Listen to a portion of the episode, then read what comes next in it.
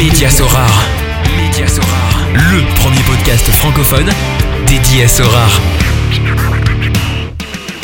Salut, c'est Mehdi, Magic Mehdi sur Sorar. Je suis très heureux de vous retrouver pour cette nouvelle édition du podcast Média Sorar. Média Sorar, c'est un site d'actualité qui diffuse des articles, des analyses ainsi qu'un service d'accompagnement personnalisé pour ceux qui désirent se lancer ou s'améliorer dans le jeu. Alors, lors de l'épisode 30, j'ai pu accueillir Florian alias Brozo Brasco, créateur de contenu NBA, mais également passionné de foot. Et pour cette nouvelle émission, j'ai le plaisir d'accueillir Philippe alias Référence dans le monde francophone des créateurs de contenu. Salut Philippe Salut Mehdi Merci d'avoir répondu euh, à mon invitation. Mais je t'en prie, c'est moi qui te remercie de m'avoir invité. Il fallait quand même attendre le 31e épisode pour avoir, bah écoute, tu es une référence dans, dans l'écosystème des créateurs de, de contenu euh, francophone et je suis vraiment content qu'on puisse euh, échanger bah, sur le podcast parce qu'on a échangé il y a, pas si longtemps que ça à Paris lors du NBA Paris Game. Écoute, non, le, tout le plaisir est pour moi. Hein. Honnêtement, c'est,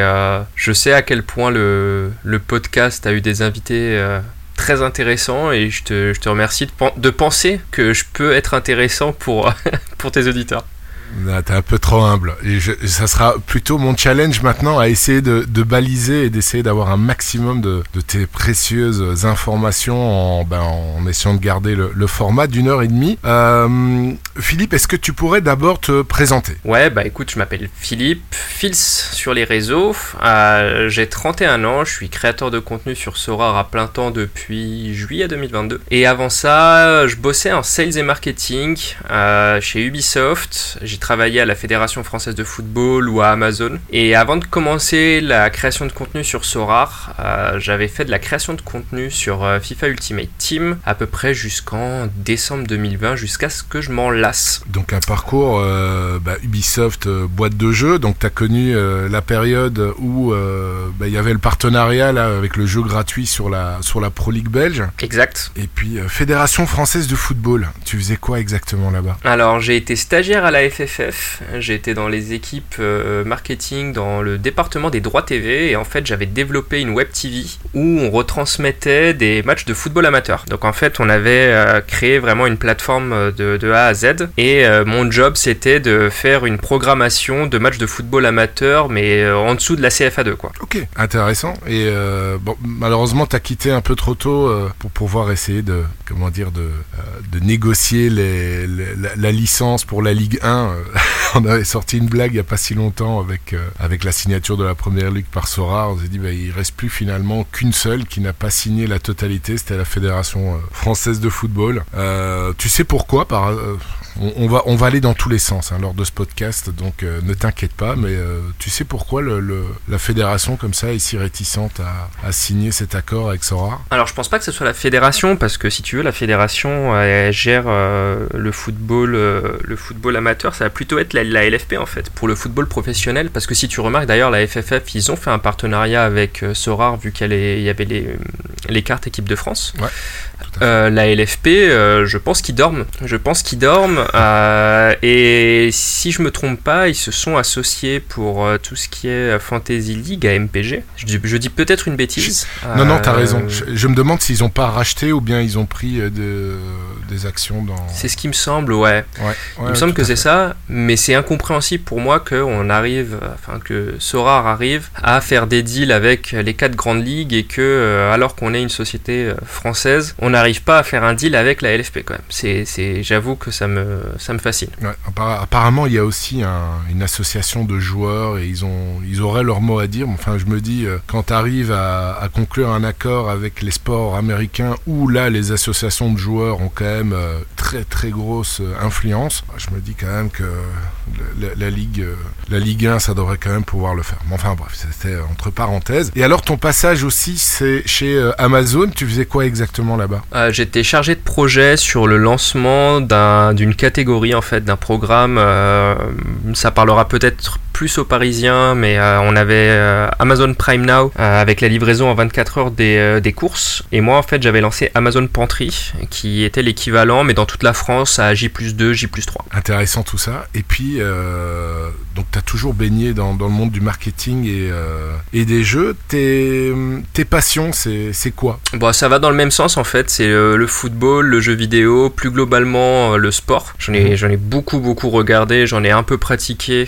euh, dans, durant ma vie. En fait, de base, ça a toujours été mon, euh, mon souhait quand je suis, euh, quand je suis rentré en, en, école de commerce, ça a été mon parcours académique. Parce que, en fait, mes parents, eux, avaient des jobs qui étaient, qui étaient un peu galères, sans rentrer trop dans le, dans, dans le détail. Mhm. Et je m'étais, je, je m'étais dit, honnêtement, je sais qu'en d'un point de vue financier, euh, je serais euh, relativement à l'aise grâce à, aux études que j'ai faites. Mhm. Euh, je préfère ne pas aller chercher les, les emplois qui sont les mieux payés, mais me faire plaisir et travailler dans des secteurs, dans des industries qui, qui, me, qui me font rêver. Et euh, c'est pour ça que j'ai travaillé dans le milieu du sport, que j'ai travaillé dans le milieu du jeu vidéo. C'est vraiment pour être en phase avec ce, euh, ce souhait, ce souhait dans, dans ma vie. Ouais. Ah, c'est le rêve de tout jeune. Hein. Aujourd'hui, euh, il y a pas mal de métiers en pénurie, malheureusement, qui ne trouvent pas de main-d'œuvre parce que bah, il y a beaucoup de gens qui, qui préfèrent étudier dans, dans ce qu'ils aiment. Et, et, quand tu peux ensuite y travailler, c'est quand, même, c'est quand même très bénéfique. Bah écoute, c'est la parfaite transition transition.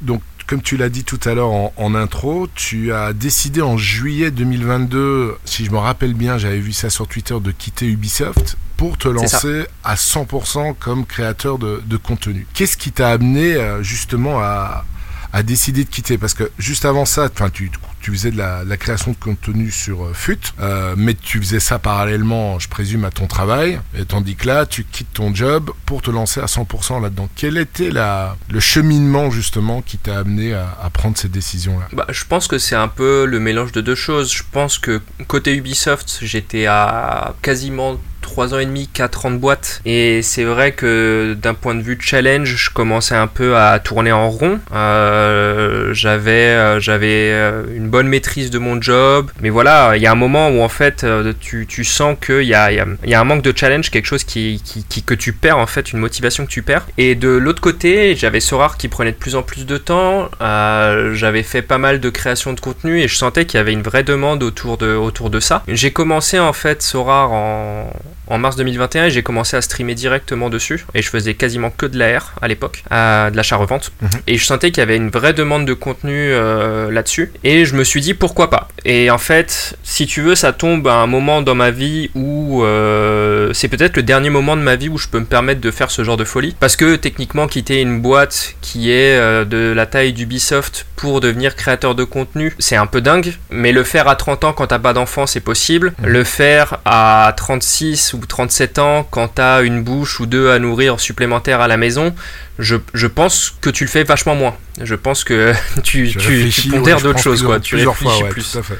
Donc euh, je me suis dit si je le fais pas maintenant, je le ferai jamais. Et je me suis mis pas mal d'argent de côté pour euh, voir venir en me disant euh, si jamais ça tourne mal, je veux pas non plus être pris au dépourvu. Et une fois que j'avais atteint un montant qui me semblait assez safe, j'ai décidé de quitter Ubi et de et ouais de devenir créateur de contenu à plein temps. Ouais. Et donc là, donc juillet 2022, on est début février, ça fait bon huit mois qui sont passés par là. Quel est euh, bah, justement quel, quel, bilan tu, tu, ferais justement de ton, de ton aventure comme, euh, streamer 100% Sora bon, C'est une montagne russe d'émotions. Hein. Honnêtement, il y a des moments où tu sens que euh, tu es complètement dedans, que euh, tu es à fond, que tu arrives à trouver des idées. Et il y a des moments où tu es dans un creux énorme, où euh, tu as un peu de mal à te motiver. je pense honnêtement à septembre-octobre, où il y avait quand même un climat assez négatif autour de Sora. Mhm. Je pense que je pense qu'on est beaucoup à l'avoir ressenti. Mhm. Et où les streams devaient, devenaient un petit peu moins,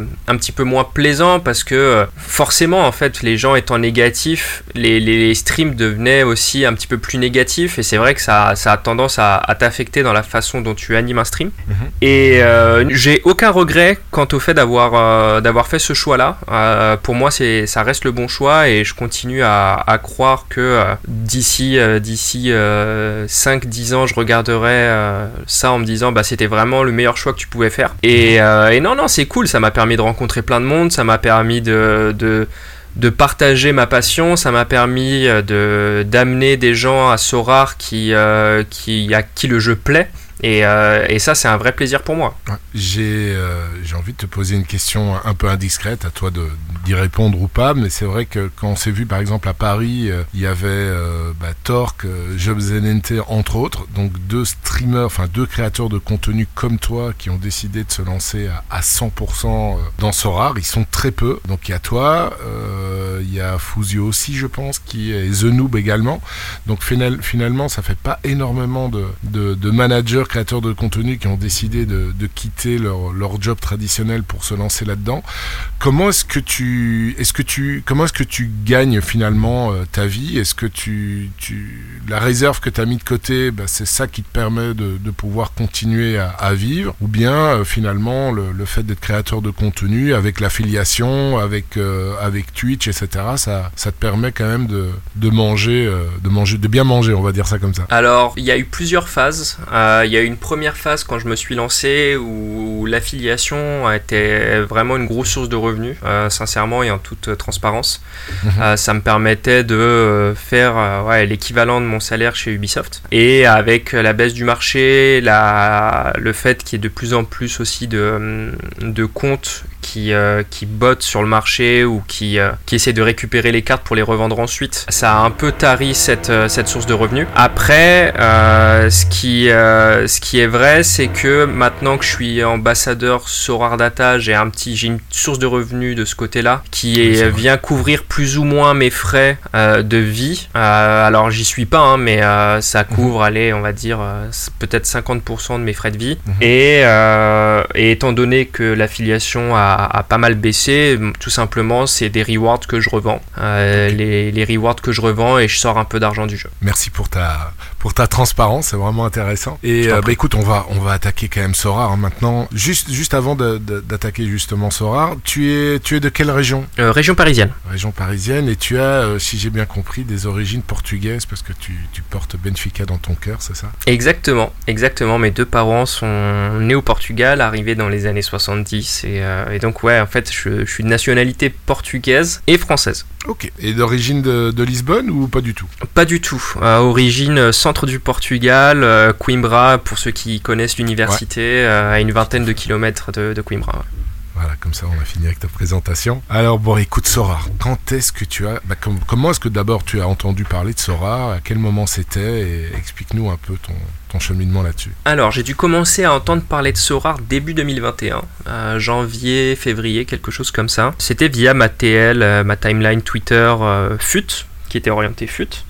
Euh, forcément, il y a un pont naturel entre, entre les deux jeux. hein. C'est des cartes qu'on collectionne et qu'on utilise pour, pour jouer ou on peut faire de l'achat-revente. Donc, euh, forcément, il y, a- il y avait des gens qui, connaissaient euh, Sorar parmi les gens qui jouaient à FUT. Mais je m'y suis pas lancé euh, immédiatement. Je me suis lancé, du coup, j'ai vérifié sur, sur Sorar Data. Je me suis lancé le 15 mars 2021. Donc, je suis arrivé exactement après le pump énorme qui a Ouais, eu lieu en mars on- 2021. Donc, Ouais. vraiment au pire moment possible, euh, puisque j'ai commencé à faire du trading au moment où les prix étaient au plus haut. Une idée de génie s'il en est. Et ouais, je me tu suis n'es pas lancé le à ce seul, tu es moment-là. vraiment loin d'être le seul. C'est sûr, bah c'est sûr. Et c'est là où il y a eu une arrivée massive de nouveaux joueurs. Ouais. Ouais, je vais vite présenter aussi ta, ta galerie. Donc, comme tu l'as dit, tu t'es inscrit le, le 15 mars 2021. Tu as beaucoup de cartes. Vraiment beaucoup de cartes. Tu as euh, bah, 420 cartes limited, 56 cartes rares, 34 super rares et une carte unique. Mais alors dedans, tes cartes limited, c'est surtout orienté foot. Et Ouais. euh, tes cartes rares, super rares, c'est principalement euh, de la NBA. Donc tu as fait, euh, t'es un de ces managers qui a, qui a fait un- quand même pas mal de... Un gros switch, je veux dire, entre de- enfin, du foot vers le basket. Tu as une galerie qui est valorisée à environ 33 éthers. Bon, les l'équivalent de 50 000 dollars. C'est anecdotique, hein. anecdotique, pardon. Par contre, ton reward winning lineup était quand même assez euh, impressionnant, 38,51%, 4 premières places, 388 rewards, ce qu'on appelle un manager euh, bah, à succès. Euh, quand tu as commencé l'achat-revente, euh, quelle a été ensuite ta stratégie? Comment est-ce que tu l'as adapté au, fur et à mesure? Ouais, bah écoute, le... alors effectivement, mon premier pas, ça a été l'achat-revente. Euh, pour, pour donner un peu des informations aux, auditeurs, je suis arrivé sur Sorar avec 500 euros. À l'époque, avec 500 euros sur Sorar, on, on faisait rien. Hein. Euh, très clairement, c'était que des cartes rares. même, la, même des cartes asiatiques étaient, étaient inaccessibles vu qu'il n'y avait pas de limited. On était que sur des cartes rares à l'époque. Ma première étape, ça a été de faire de l'achat-revente en masse. Euh, essayer d'aller euh, chercher en fait euh, une masse critique de, TH pour pouvoir être ensuite compétitif dans les, euh, dans les, dans les divisions en SO5. En fait, j'ai toujours fait de l'achat-revente avec l'objectif de jouer le SO5. Ça n'a jamais été faire de l'achat-revente pour faire de l'achat-revente. Donc, une fois que j'ai atteint une certaine masse critique, je suis passé sur des cartes limited. Euh, c'est à peu près au même moment où euh, ouais, les cartes limited se sont lancées. Donc, je me suis lancé en limited et j'ai construit un pool de limited entre septembre et, allez, je pense, fin octobre 2021 et j'ai commencé à jouer le SO5 très sérieusement avec les cartes limitées. Ok, et euh, c'est-à-dire très sérieusement, t'attaquais absolument toutes les divisions? Ouais, ouais, ouais, ouais. En fait, j'ai commencé, je crois, par la Challenger parce que j'avais acheté des cartes de Benfica, du Sporting et de Porto mhm. et ça me permettait d'être compétitif fatalement en Challenger. Et vers octobre j'ai obtenu mon unique de parrainage que j'ai revendu et qui m'a permis de financer en fait l'achat de très grosses cartes et c'est là en fait où il y a eu un, vrai switch aussi euh, en termes de stratégie. C'est-à-dire que j'avais une bonne galerie. Je pense qu'avant l'unique de parrainage, je devais déjà avoir des cartes style euh, Parejo, euh, enfin des, bons joueurs, mais pas des, joueurs qui sont forcément excessivement chers. Mhm. Et je suis passé en fait sur une galerie de GOAT. J'ai été acheter Mbappé, du Tadic, du Kimmich, etc. pour vraiment devenir compétitif dans toutes les divisions en limited. Et l'objectif, ça a toujours été ça en fait. Ça a été d'être compétitif dans toutes les divisions en limited. Mhm. Mais donc ça veut dire que ton début où tu as posé 500 euros pour pouvoir acheter ces joueurs-là au, mois de, au mois de septembre, et si je me rappelle bien, au mois de septembre, les prix étaient quand même euh, assez hauts. Hein. Ça avait bien, bien démarré, il y a eu un petit creux, puis c'est remonté, et puis après, c'est l'état du marché actuel. Euh, grâce à, la, à ton trading achat-revente euh, intensif, tu as pu dégager quelle somme finalement pour pouvoir te construire cette galerie de GOAT? Si je dis pas de bêtises, au moment où je fais mon investissement limited, je dois être entre 15 et 18 000 euros débloqués via le trading. En fait, en fait, en combien de temps En, fait, en, 6 mois. Ouais, en 6 mois. ouais. Mais c'était intense. Hein. En fait, c'est, euh, je pense que je sais que Charcot est passé dans, dans, dans l'émission et je pense qu'il a, il a dû avoir un peu les mêmes propos. C'est que j'y passais des heures et des heures par jour et quasiment tous les jours. Je me rappelle bien, il avait 10 à 12 heures. Tu étais euh, aussi dans ces, dans ces moyennes-là Un peu moins, peut-être, parce que euh, Charcot, il, est, il était étudiant et, et, et pas moi. Mais, mais honnêtement, je devais pas être très très très très loin. Enfin, je devais être à ouais. Euh, en fait, je terminais le boulot quand euh, ma nana travaillait et travaillait de nuit. J'y passais une bonne partie de la nuit et je passais euh, ouais, je pense 5-6 heures facile à faire du trading après le boulot quoi. Ok, impressionnant. Et donc 15K, donc là t'achètes ta Galerie de Goat et puis et puis et puis tourner jeunesse quoi. C'est rouler jeunesse plutôt. C'est t'as commencé à bien amasser au niveau des rewards et là tes rewards donc tu en faisais quoi Si ça améliorait ta galerie, tu les gardais ou bien tu les revendais systématiquement Quel était ton objectif à ce moment-là En fait, je fais toujours des arbitrages quand je reçois des rewards et euh, je me pose la question est-ce que ce joueur-là, il est intéressant pour mon pool et est-ce qu'il me rend plus compétitif? Et surtout, est-ce que j'ai des alternatives déjà existantes dans mon pool qui peuvent justifier de le vendre pour acheter ailleurs? Et en soi, il n'y a pas vraiment de, de règles euh, il y a eu des cartes que j'ai gardées, il y a des cartes que j'ai revendues. Je, me suis jamais mis une règle de ce côté-là. Mon objectif, ça a toujours été d'optimiser au maximum ma compétitivité en SO5. Et de ce point de vue-là, en fait, mon, mes calls, ça a toujours été de me dire, ok, cette carte oui, cette carte non, cette carte pourquoi en fait? C'est surtout pourquoi? Est-ce que je peux en faire quelque chose? Ça, ça a été ma stratégie pendant euh, un long moment. Une fois que je suis arrivé à un niveau où, euh, en fait, en fait, il y a un moment où ta galerie limited, tu peux plus vraiment l'améliorer. Mhm. Euh, dans le sens où évidemment tu pourrais toujours avoir plus de cartes, plus de joueurs, plus de GOAT, mais en soi tu auras toujours une alternative satisfaisante à côté et tu l'améliores plus vraiment quoi. Donc tout ce qui était T3, T2, très souvent je les gardais je revendais pas. J'ai beaucoup beaucoup conservé, j'ai beaucoup tanké de T3, de T2. Tout ce qui était T1, T0, il y avait pas mal de moments où je les revendais. Je pense à des Kimmich que j'ai gagné en reward, à un Haaland que j'ai gagné et que j'ai revendu. Euh, c'est des cartes, euh, c'est des cartes que j'ai pas forcément conservées, soit parce que j'avais déjà Kimmich et Haaland, soit parce que j'avais d'autres cartes à côté qui faisaient le boulot. En fait, tout est une question d'arbitrage tout le temps dans ce jeu. Hein. C'est vraiment euh, mon, mon, ressenti dans la construction de la galerie. Et tu avais des cartes rares aussi à ce moment-là pour jouer les paliers ou bien euh, parce que quand tu t'es inscrit, tu étais en rare. Est-ce que tu as complètement euh, bazardé toutes tes rares pour te lancer à fond en limited ou bien tu avais quand même encore des, rares en, stock? Alors mon histoire avec les rares, elle est, euh, assez tumultueuse. Il hein. faut savoir qu'au début, donc du coup, comme tout le monde, j'avais des rares puisque quand je suis arrivé, il n'y avait pas de limited. J'ai beaucoup acheté de cartes Asie. j'avais du Daisen Maeda quand il jouait aux Marinos. J'avais du Kim Seong-gyu. J'avais du Atanaka. J'avais du Kikuchi que j'avais, que j'ai revendu au moment où je suis passé en limited parce que je me suis dit en revendant mes rares, je peux devenir compétitif en limited. Et c'est là en fait où il y a un premier arbitrage. Une fois que tu arrives à un moment où ta galerie limited a atteint un stade où elle est quasiment plus améliorable, tu te poses la question ok, qu'est-ce que je fais maintenant? Tu passes en rare. Je fais une erreur parce que euh, je tente d'aller en Champ Europe rare avec un pool qui est correct mais sans plus. Ça, c'est, ça, a été une de mes erreurs honnêtement en termes de stratégie. Euh, je jouais l'All-Star avec ce qui me restait de mon pool de Champ Europe rare. Donc mhm. j'avais, j'ai eu un pool rare qui avait quand même une certaine valo. Et euh, ce pool de rare en fait euh, me satisfaisait pas dans, dans, de deux côtés. Premièrement, je prenais aucun plaisir à aligner tout le temps les mêmes équipes à toutes les GW avec peut-être un changement ou deux. Là où en fait en limited, je peux quand même avoir un peu de, de changement d'une GW à l'autre parce que bah,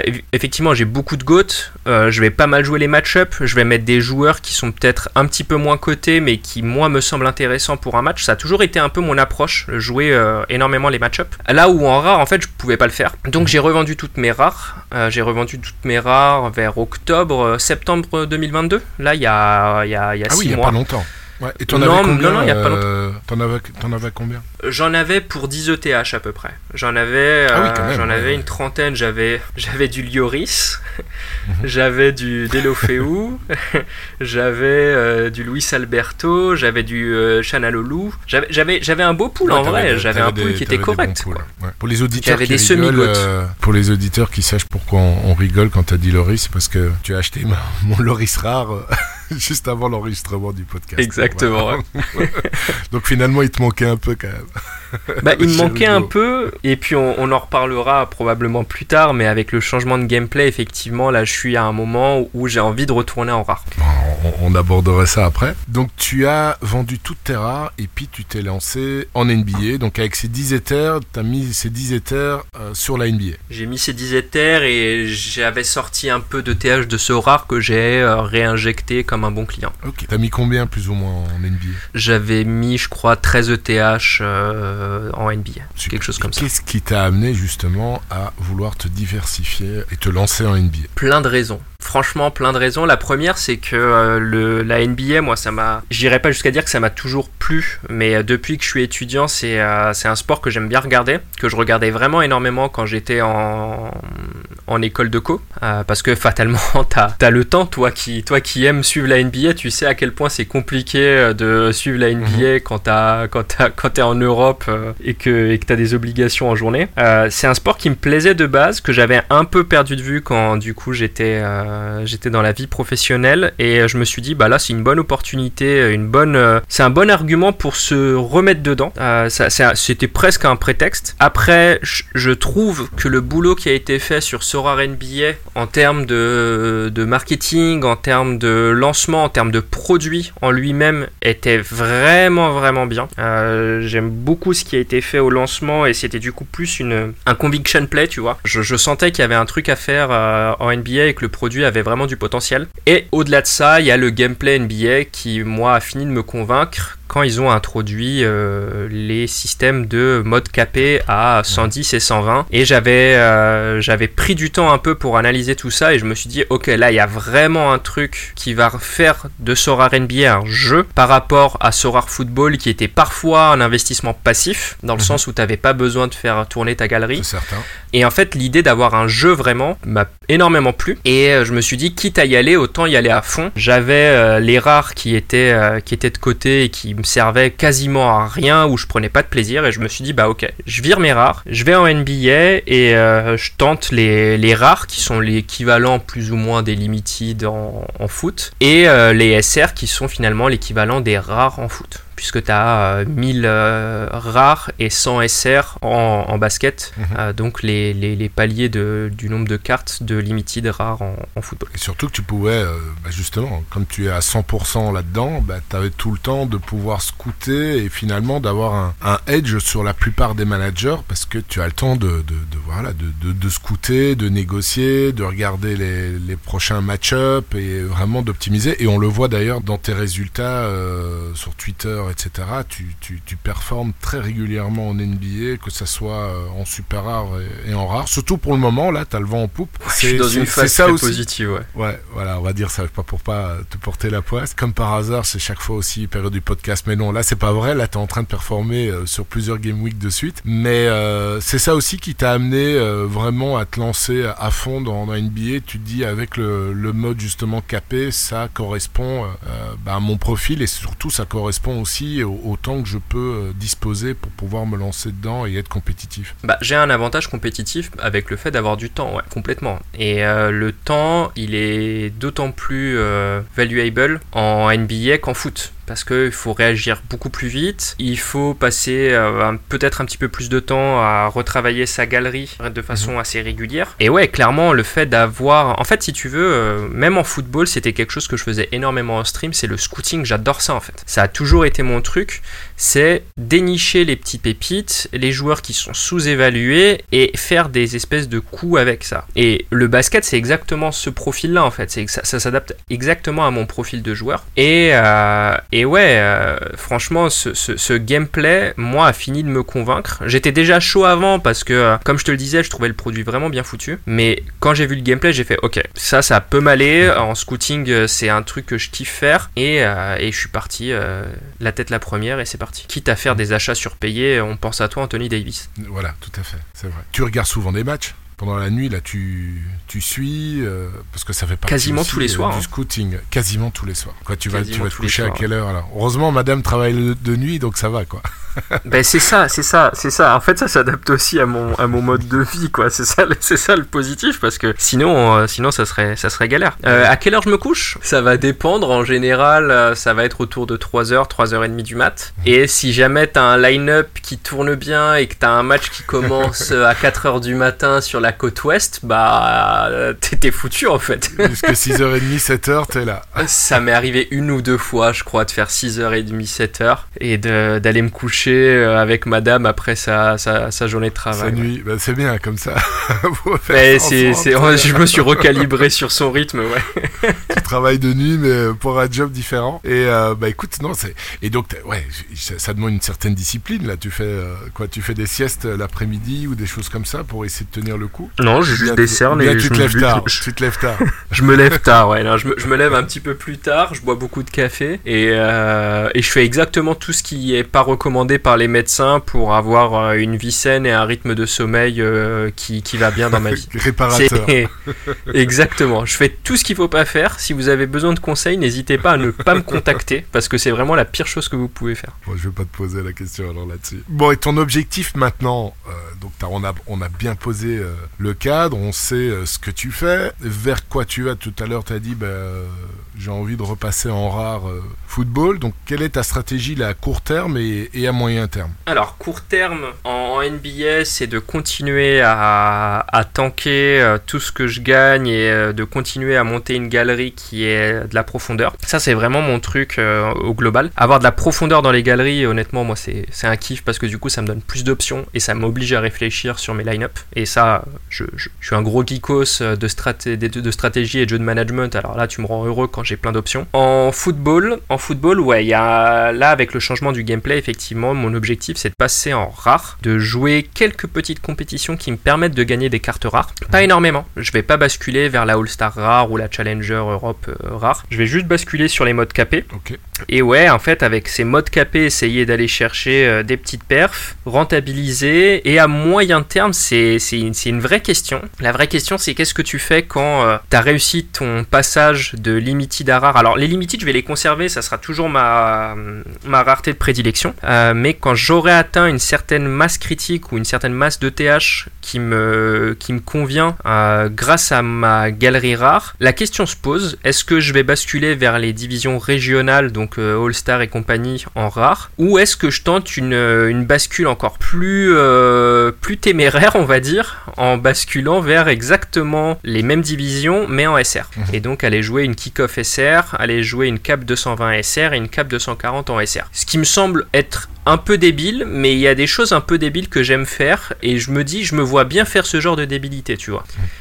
Bah écoute, moi, par rapport à ce que tu me dis, honnêtement, je trouverais pas ça débile du tout. Au contraire, ça, ça semble même plutôt logique parce que des SR, euh, bah, que tu, scoutes euh, tes joueurs, bah, elles sont quand même en limited, en rare ou en super rare. Et, euh, l'avantage, c'est que les, T2, T3 euh, super rares, ben euh, voilà, c'est quand même fort abordable. Donc si tu scoutes bien, finalement, tu pourrais euh, aligner des, essais en mode capé qui, peuvent bien tenir la route, non? Bah c'est ça, mais d'un autre côté, en fait, je le vois avec la kick-off limited, enfin là du coup la kick-off rare. Je vois à quel point ça peut être compétitif en termes de scoring, et je vois les line-up que je peux aligner. Et je me dis, franchement, si je veux faire les mêmes line-up que je fais en kick-off rare, mais en SR, enfin un kick-off euh, SR, Mhm. il faut que je vende mon foie et probablement mon rein, un de mes deux reins, parce que euh, en fait, je me rends compte à quel point il est possible de faire des équipes de mammouth en cap pour peu que tu aies un peu de densité. Et en soi, moi, j'aurais jamais cette densité, mais il y a- d'autres galeries qui l'ont.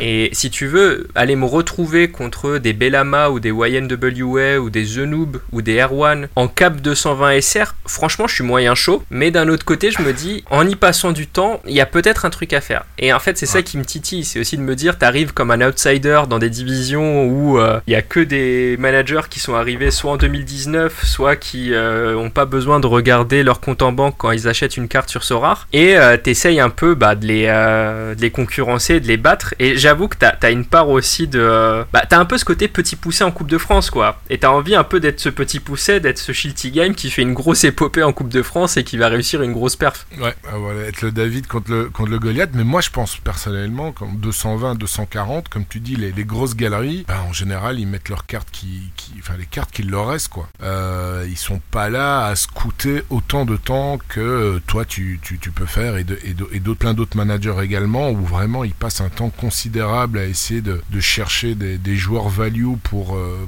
pour une ou deux game week. Euh, moi, je pense qu'en 220, 240, en scoutant B, en passant vraiment pas mal de temps dessus, il, y a moyen de faire, euh, de faire très très fort. Ouais, moi, j'ai pour la première cap 240 SR, c'est absolument dramatique, mais parce que j'ai mis, les, j'ai mis les cartes qui me restaient, que c'est pas mes, comment dire, mes, mes divisions de, de prédilection, et donc euh, honnêtement, si je gagne quelque chose, euh, bah, c'est, de la chance, quoi. C'est, un aliment de Ouais, planète. je J'aurais pas scouté exprès pour, et je vais pas aller chercher non plus l'un ou l'autre joueur qui va pouvoir m'aider à, à renforcer justement par, par manque de temps. Donc, euh, euh, moi, je pense que les profils comme le tien, ils ont vraiment leur, euh, leur, leur chance à tenter, tout à fait. Écoute, euh, Euh, pas la peine d'essayer de me convaincre plus. Je suis déjà en train de le faire euh, tout seul. mais j'apprécie tes mots pour me rassurer dans ma démarche. Je, Ah non, je- non, mais fait honnêtement, je suis, je suis certain. D'ailleurs, je l'avais dit lors du dernier podcast avec Florian Brasco, j'étais euh, j'étais super hypé quand la NBA est sortie. Puis une semaine, dix jours après, euh, quand j'ai commencé à vouloir construire ma galerie d'abord en limited, parce que je dis, bon, par manque de temps aussi, je me focalise sur le foot et, je m'amuse un peu. Euh, juste sur le basket, je me suis dit, purée, le temps qu'il faut mettre dedans. Et donc, j'avais mis un tweet euh, où, bah voilà, j'avais parlé en mon nom, évidemment, en disant que, ouais, moi, le- finalement, le gameplay basket, ça ça me convient pas parce que j'ai pas le temps à passer pour scouter, etc. Et bah, finalement, j'ai dû dégager du temps parce que je, je me suis pris au jeu. Mais si tu scoutes pas, si tu passes pas du temps, comme tu l'as dit tout à l'heure, euh, justement dit, c'est un jeu maintenant, ben, euh, t'es plus, euh, t'es plus compétitif quand, il y a des des modes comme ça capés.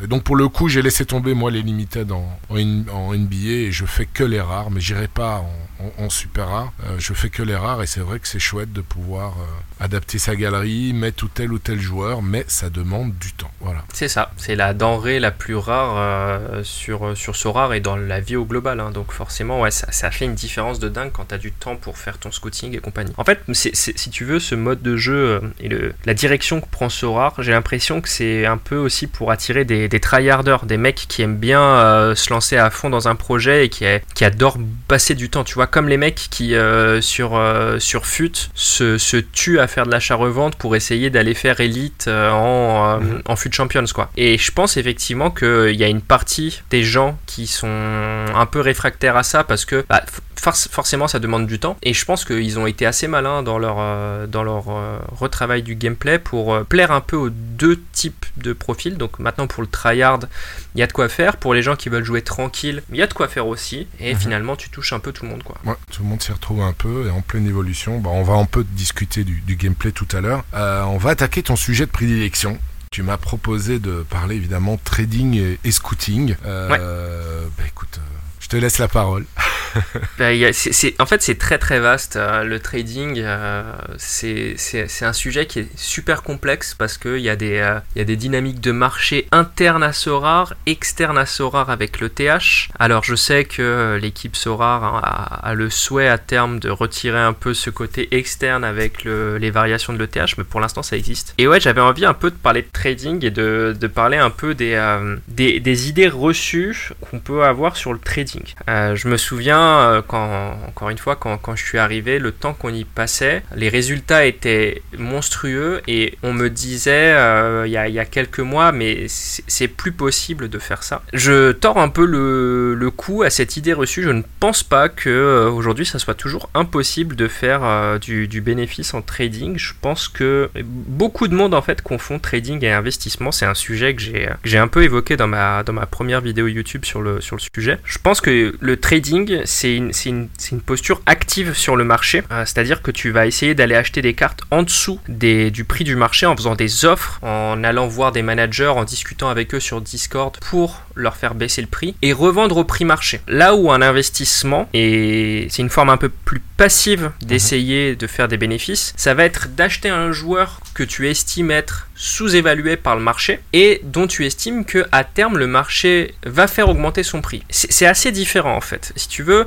c'est comme si je comparais ton chasseur de promotion, le mec qui va sur D-Labs toute la journée pour acheter des produits moins chers et euh, faire des bonnes affaires. Donc ça, ça va plutôt être ton trading. C'est le mec qui va aller chercher les bonnes affaires pour les revendre plus cher ensuite. Versus le mec qui investit dans une société qui est cotée en bourse et qui se dit parce que dans 4-5 ans, cette action elle coûtera plus cher, mais c'est spéculatif si tu veux. Je trouve que les investissements sont beaucoup plus spéculatifs là où le trading est beaucoup plus factuel. C'est sur des, euh, des, des données qui sont assez, euh, assez claires. Et je pense qu'effectivement, en y passant du temps encore aujourd'hui, il y, a- il y a des choses à faire. Alors, surtout en limited, parce que euh, moi, ce qui me plaît en trading, c'est quand tu as des, des cartes qui sont très liquides. Ouais. Donc, la liquidité du- euh, d'une carte, c'est euh, quand euh, quand il y a énormément d'achats et de ventes sur une même carte sur une période donnée. Donc, une carte limited va se vendre peut-être 10 fois plus qu'une carte rare sur la même, le même laps de temps. Et je reste convaincu qu'il y a moyen d'aller chercher des bonnes affaires en limited en achetant moins cher et revendant au prix du marché. Et que- quels sont tes, justement tes, les critères que tu, tiens que tu prends en compte pour, bah, pour, pour mettre ton dévolu sur tel ou tel joueur dans l'optique de prendre une plus-value dessus Le, C'est vraiment le prix par prix- rapport à Sorar Data ou bien tu. euh, je me rappelle avec. euh, je pense que c'était Charcot, mais je suis pas sûr, où il, où il regardait les, les, les prochains match-up et il voyait qu'il y avait des match-up qui étaient bénéfiques, euh, en tout cas sur papier, et il l'achetait à ce moment-là avec un score et puis il le revendait avec un score plus élevé et donc avec un prix plus élevé. Enfin, toi, quels sont, voilà, quels sont les, les critères que toi tu prends en compte pour, le trading il y a, il y a énormément, énormément de critères. En fait, si tu veux, il n'y a pas une carte où tu vas avoir les mêmes, euh, les mêmes critères que pour une autre. Quand même, le, le- le- les données clés pour moi, c'est prix et liquidité. hein. C'est clairement, euh, est-ce qu'une carte qui vient d'être publiée sur le marché euh, est moins chère que ses dernières ventes? Et est-ce qu'il y a de la demande sur cette carte-là? Si c'est le cas, très souvent, je vais faire une offre. Si, si je vois qu'il y a 10 ventes sur les deux derniers jours et que la carte, elle est moins 10% du prix moyen des ventes sur les, sur les deux derniers jours, euh, j'y vais quoi, j'y vais. Sachant que quand je dis prix moyen, c'est euh, en ETH et en euros. Euh, et c'est là où c'est d'autant plus complexe. Bah, j'ai- tendance à regarder les deux. Parfois, je vais faire des erreurs parce que je vais me fier uniquement au prix en ETH et j'ai pas pris en considération qu'à côté l'ETH a fait plus que plus 10%. Ça m'est arrivé euh, de nombreuses reprises, même récemment. hein. Euh, J'ai acheté un Pedri, euh, je me suis dit, bah, ok, là je fais une super affaire et en fait aujourd'hui en ETH j'ai perdu, en euros je suis à, je suis à égal, je suis, à- je suis à, à l'équilibre. Mais, euh, mais en général j'essaie de regarder les deux, ouais, j'essaie de regarder les deux. Ouais, vo- volatilité et, prix, la, notion de match-up à venir, c'est intéressant, mais c'est pour moi plus de l'investissement déjà. Et attention, hein, l'investissement c'est super fort. J'en avais fait énormément, euh, je me souviens en, en décembre, je crois, euh, novembre-décembre 2021 où euh, autour de la période de Noël, il y a, y a très, peu, très peu de clubs qui jouent. Donc il y a la PL, mais à l'époque la PL n'était pas dispo. Il y avait quelques matchs en Belgique et quelques matchs au Portugal. Et euh, fatalement, en fait, si tu anticipes que dans un mois, il y aura, au lieu de 2000 cartes, il y aura que 200 cartes jouables. Tu peux être sûr que les, sur les 200 cartes jouables, il y en a une grosse partie qui va prendre en valeur, surtout celles qui seront le plus utilisées. Et, euh, et ouais, ça c'est, en fait, il y, a- il y a plein de façons de faire du trading et chacun a sa façon. Tu vois, tu parlais de Charcot. Charcot, il a une méthode euh, assez, euh, assez folle qui est aussi d'acheter une grande partie des gardiens remplaçants, notamment en Ouais. K-League où il y a beaucoup de rotation, et d'attendre qu'il y ait une rotation dans le 11 de départ. Et franchement, c'est super smart. Franchement, c'est super smart. Euh, ça- alors, ça demande d'avoir aussi un fond de roulement qui est important. Charcot, euh, il peut se permettre de le faire maintenant. Il a, il a bien cravaché pour avoir ce fond de roulement. Euh, Quelqu'un qui arrive et qui veut faire de l'achat-revente pour monter rapidement en ETH sur ce rare, c'est Ouais, pas la pas bonne ce que je lui conseillerais. Ouais, Ouais, c'est du court acheter terme en des fait, joueurs d'un championnat qui n'est pas encore couvert par Sora et quelque part faire un pari là-dessus. euh, Exactement. Que ce championnat soit un jour, soit un jour couvert. C'est vrai que ça, Mais blo- moi- ça bloque, ça bloque ton ta bankroll. Bah c'est ça. Et t'as as un côté spéculatif aussi euh, Mhm. qui, est, euh, qui est inhérent à ce type d'investissement. Et encore une fois, je pense que quand tu arrives sur, euh, sur Sorar avec un petit budget et que tu veux monter un petit peu, je, je reste convaincu que il vaut mieux se fier à la data, au fait d'acheter moins cher et revendre au prix marché, plutôt que de- d'acheter au prix marché en espérant que son prix va augmenter. Aussi pour une raison toute simple, c'est que on l'observe sur les derniers mois, le, le marché est, est plutôt baissier. Euh, Si tu fais un investissement à, à deux mois et que pendant ce temps-là le marché euh, prend une claque, bah ton investissement, il aura, t'auras beau avoir eu raison, c'est-à-dire que ton prix relatif sur le marché de ta carte augmente, mais ton prix en brut de la carte, lui, n'augmente pas. C'est-à-dire que Ouais. peut-être que euh, sur une période de deux mois, ton marché il va faire euh, moins 50%, admettons, je dis, je dis, je donne juste ça pour l'exemple, mais à côté de ça, ta carte elle fait moins 25%, bah techniquement t'avais raison, Ouais. techniquement t'avais raison,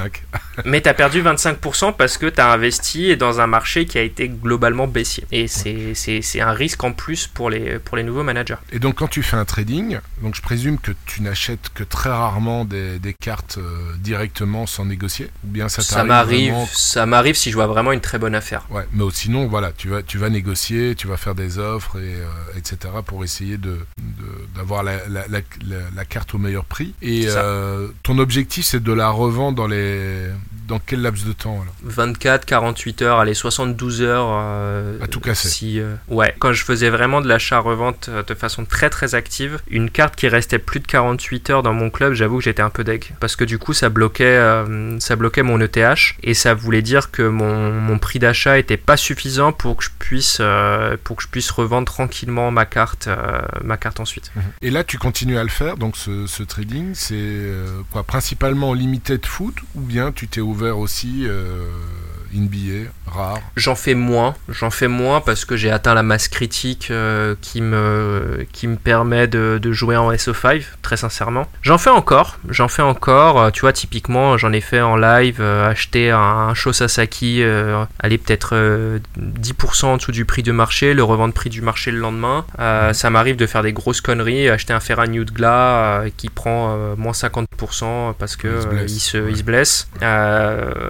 Ça ça- ça m'arrive. En NBA, honnêtement, je pense que c'est la terre promise euh, actuellement pour, euh, pour le trading. Tout simplement parce que en termes de liquidité, c'est complètement hallucinant le- la liquidité des cartes de, de NBA. Et euh, c'est encore plus la terre promise pour euh, tout ce qui est investissement. Euh, si tu arrives à investir, à trouver une carte qui va énormément exploser euh, pour les GW à venir, tu peux, euh, à mon avis, te, te régaler. quoi. Mais ouais, ouais, je Ouais. pense honnêtement Et là, que pour le coup, tu peux alors, garder ces cartes euh, un peu plus longtemps dans ta galerie, quoi, en fonction de leur scoring. euh, ce qui est assez paradoxal quand tu as des gros joueurs qui, dont le scoring commence à baisser, ben, en général, leur prix de, leur prix, le prix de la carte augmente. Parce qu'il sera beaucoup plus utile dans les game week qui vont suivre. Tu, Ouais, tu es ouais, aussi ouais. là-dessus? Ouais, ouais, ouais, ça, ça m'arrive. Et en fait, paradoxalement, t'es beaucoup plus enclin aussi à conserver tes cartes que tu gagnes. TT4, TT5 que tu vas gagner en, en compétition, t'as as beaucoup plus tendance à les garder parce que tu te dis, euh, à terme, peut-être que ça me sera utile. Moi, tu vois, typiquement, j'ai gagné, je crois, je crois que je l'avais gagné, un Dairon Sharp, euh, le pivot des, euh, De des. Nets. Ouais, c'est ça, le pivot des Nets numéro 3. Parce que, en fait, moi, mon analyse, c'était, ok, il y a Claxton qui est titulaire, qui fait, euh, qui fait une bonne saison. Le numéro 2 dans la rotation à ce poste-là, c'est plus ou moins Ben Simons, dans un style très différent. Mais derrière, ils ont personne, en fait. Personne pour jouer dans le, dans le rôle de pivot. Donc, si jamais un Claxton ou un Simons se, se, se, se- se blesse ou est indisponible, ce qui arrive assez régulièrement, hein, pour, euh, je, cro- je crois notamment Ben ça il a un- Ouais, ouais, tout à fait. Lui aussi. il a un historique de blessure qui est quand même assez Ouais. costaud. Je me dis, ce Dairon Sharp que j'ai eu en T5 ou en T4, peut-être qu'un jour il me sera utile. Et, et ça loupe pas en fait. Ben Simmons, il est blessé euh, sur la GW en cours. Euh, Sharp, il joue euh, 25 minutes. euh, je sais plus contre qui ils ont joué. Je crois que c'était les Lakers. Il joue 25 minutes. Ouais. Euh, il marque Et il a 35 cartonné. points avec un L10 à 11. Et, euh, et c'est ça qui fait la diff en fait. C'est ça qui fait la diff. Donc là, tu les gardes, quoi. Quand tu, tu gagnes des T, T4, T5, au lieu de les vendre, que ça soit en super rare ou en rare. T'es aussi en limited ou non? T'es juste euh, super rare et rare en, en NBA J'y étais au tout début. J'y étais au tout début parce que tu avais la possibilité d'aligner des limited en rare. Ouais, en rare, ouais. Et donc du coup ça, ça m'allait bien parce que ma strat ça a toujours été euh, jouer les rares et les, et les SR. Et en fait une fois qu'ils ont coupé euh, le... Enfin qu'ils ont vraiment morcelé euh, limited, rare, SR, j'ai commencé à vendre mes limited. J'en ai gardé quelques-unes pour faire des contenders vraiment comme ça à l'arrache. Mais c'est une rareté que j'ai que j'ai un peu quitté ouais. Mhm. Mais plus par stratégie, plus que par manque de, de plaisir. Enfin, c'est Ouais, ouais, une question de strat. ouais. Et, euh, mais c'est vrai que les T4, des T5, comme tu, comme tu dis, euh, ben, les rares, euh, super rares, ben, au lieu de les vendre par exemple en rare à 10-15 euros, autant les garder parce qu'elles peuvent être, elles peuvent être utiles quand ce sont des joueurs comme là. T'as- T'as cité vraiment un bon exemple où il n'y a pas énormément de, de, remplaçants de, à ce poste-là, ça peut être très utile. Par contre, les autres, ils sont, euh, je sais pas moi, s'il y a 6 arrières et qu'il fait des allers-retours avec la, avec la Development League, c'est quand même plus compliqué. Euh, Il faut vraiment qu'il y ait euh, un aliment de planète pour qu'il ait un gros temps de jeu, euh, ce joueur-là. Bah, c'est clair, c'est là où en fait le temps que tu passes aussi. euh, et c'est pas que du scouting en fait, hein, c'est aussi comprendre le jeu, comprendre les dynamiques en termes de, en termes d'effectifs qui sont assez différentes du football, comprendre les dynamiques en termes de rotation, voir un peu les, euh, les manques qui existent dans certains rosters, te permet en fait de flairer un peu les bonnes T4, T5. Et euh, je m'étais, je, m'étais posé euh, deux bonnes journées à regarder tous les rosters de NBA, voir où est-ce qu'il y avait des manques, et j'avais identifié quelques cartes qui, qui, me servent bien, même cette semaine. Et en foot, comme tu vas maintenant aller aller retourner, enfin en tout cas ta volonté de retourner en, en rare pour les divisions capées, comment est-ce que tu, tu envisages le, le scouting? Plusieurs game week à l'avance? Est-ce que tu, tu vas faire un peu la même chose à NBA en, en optimisant? Bah, assez régulièrement quand même ta galerie pour toujours avoir des, des joueurs qui vont tomber dans, bah, sous le cap maximum En foot, ça va être plus compliqué parce que je veux continuer à jouer la kick-off rare. Et ça, ça c'est le, le postulat de départ dans ma strat, c'est que je veux absolument jouer la kick-off rare. Donc là il te faut Et- moins de 10 rares, c'est ça? Ouais, 10 rares maximum, ouais, c'est ça. Et donc ça veut dire que je me restreins volontairement à avoir 10 rares. Donc il faut que je scoute quand même des joueurs qui ont un L15 qui est pas forcément incroyable, mais surtout coup, il faut que je prenne des joueurs qui vont garder un L10, un L15, pardon, qui est pas forcément incroyable. Donc des joueurs qui ont un peu de variance, le mixer avec des, euh, des joueurs assez fiables, tu vois, des joueurs qui vont eux à côté être très réguliers pour que ton cap il soit jamais dépassé. Et après, Donc, euh, euh, effectivement, si. Non, non, pardon, vas-y, vas-y. Non, non, j'allais te poser donc des, des joueurs typiquement avec des gros écarts types. Ouais, du Perisic par exemple que j'ai acheté, qui va aller te chercher du 28 euh, sur certaines GW et du euh, 80 sur d'autres. C'est des profils qui peuvent être intéressants, je pense, en, cap. Alors il y a des moments où il va vous plomber votre GW, mais l'objectif à terme c'est que euh, il, te, il, te, il te carry sur 2-3 GW et que euh, tu, tu le rentas quelque part un peu comme ça et que ça te permette de vibrer euh, sur, euh, sur un potentiel, euh, une potentielle place euh, avec reward en, en cap 220 ou en cap 240.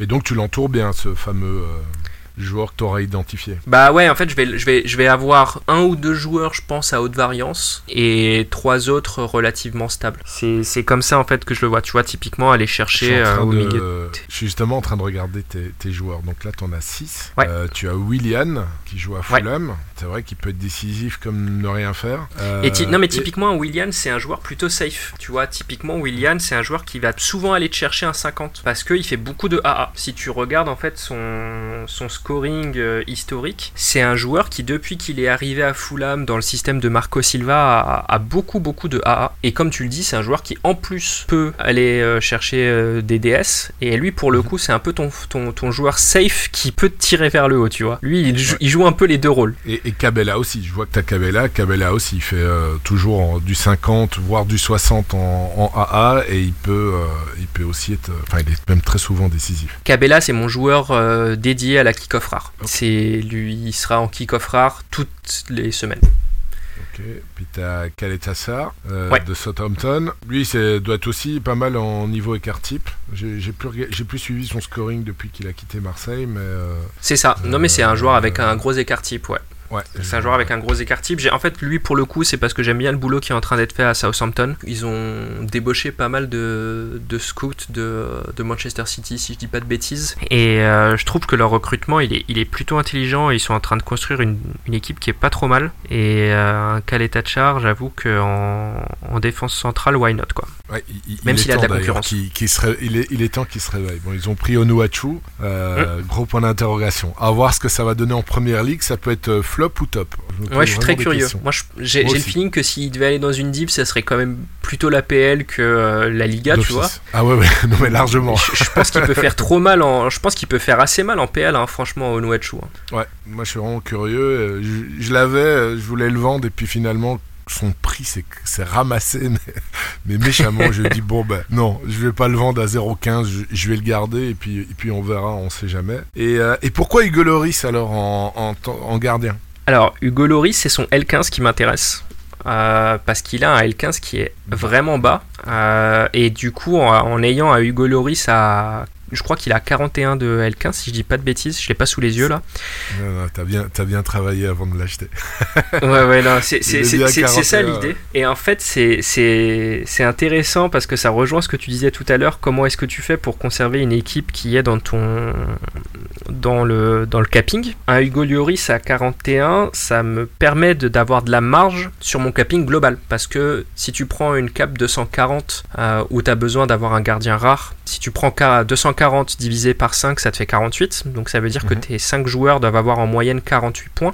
Si tu as un gardien qui a 41, c'est 7 points que tu économises quelque part sur ton cap global et que tu mhm. peux réallouer sur d'autres cartes. Et ou alors, ça te permet de voir venir si jamais son L15 augmente ou si le L15 d'un Perisic augmente, ça te permet de continuer d'être dans ta limite de 240 points et de continuer à aligner ces joueurs-là. tout à fait. Ça tient totalement la route. Plus le prochain match il, il joue Manchester City donc ça risque en- peut-être encore de, de baisser en dessous de en dessous de 41 donc c'est c'est Ouais. tout bénef. Ça reste c'est tout bénef. Ça reste un bon gardien malgré tout qui peut faire aussi des, des très beaux scores. Mais là, les, les- Est-ce- les- les joueurs de Sorar Foot vont découvrir un peu ce phénomène euh, qu'on connaît, nous, euh, qui avons euh, joué à Sorar NBA, qui est de se dire que quand un joueur fait une mauvaise performance, t'es pas forcément dégoûté. Voilà. Euh, tu te dis, ah, son L15, il est en train de baisser, là.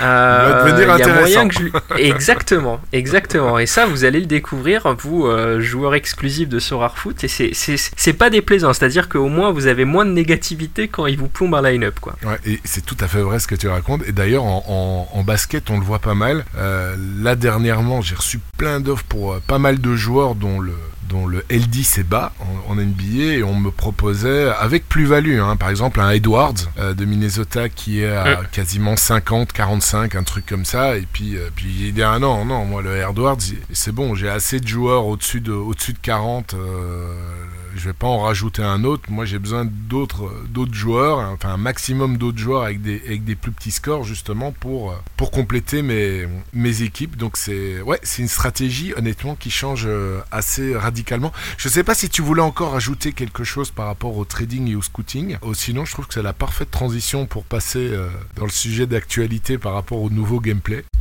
Et bah passons, passons. Non, non, je, je pense qu'on en, en a déjà bien parlé. Hein.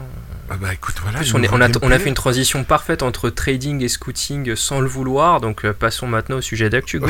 au, au gameplay, bon, il y a sujet d'actualité, mais enfin, il y a enfin, l'arrivée de la PL. Ah là là là, c'est, c'est ah, c'était une semaine hyper hyper hyper euh, chargée, enrichissante. Euh, Enfin, cette PL qui débarque sur sur Sora. Bon, on va peut-être euh, euh, y venir euh, bah, tout à l'heure, mais euh, voilà le nouveau gameplay. Vas-y, parle-en. Je sais que tu kiffes euh, les modes capés. Euh, Est-ce que pour toi, Sora a vraiment euh, choisi le gameplay idéal malgré l'abandon bah, du finalement du, premier palier, deuxième palier qui était aisé à avoir quand t'avais quand t'avais je vais dire 7-8 joueurs euh, qui faisaient du bon scoring. Comment est-ce que tu as vécu tout ça? J'ai un ressenti qui est globalement positif sur, euh, sur ce nouveau gameplay. J'en ai, pas mal parlé en, en live. Grosso modo, pour moi, il, y a, il il faut, il faut penser en fait à tous les types de joueurs quand tu réfléchis à ce gameplay et je trouve que ça coche pas mal de cases. Je pense que pour les nouveaux arrivants, le mode draft, il est dix fois plus engageant que euh, le mode common casual qui avait plus aucun Ouais, sens. Euh.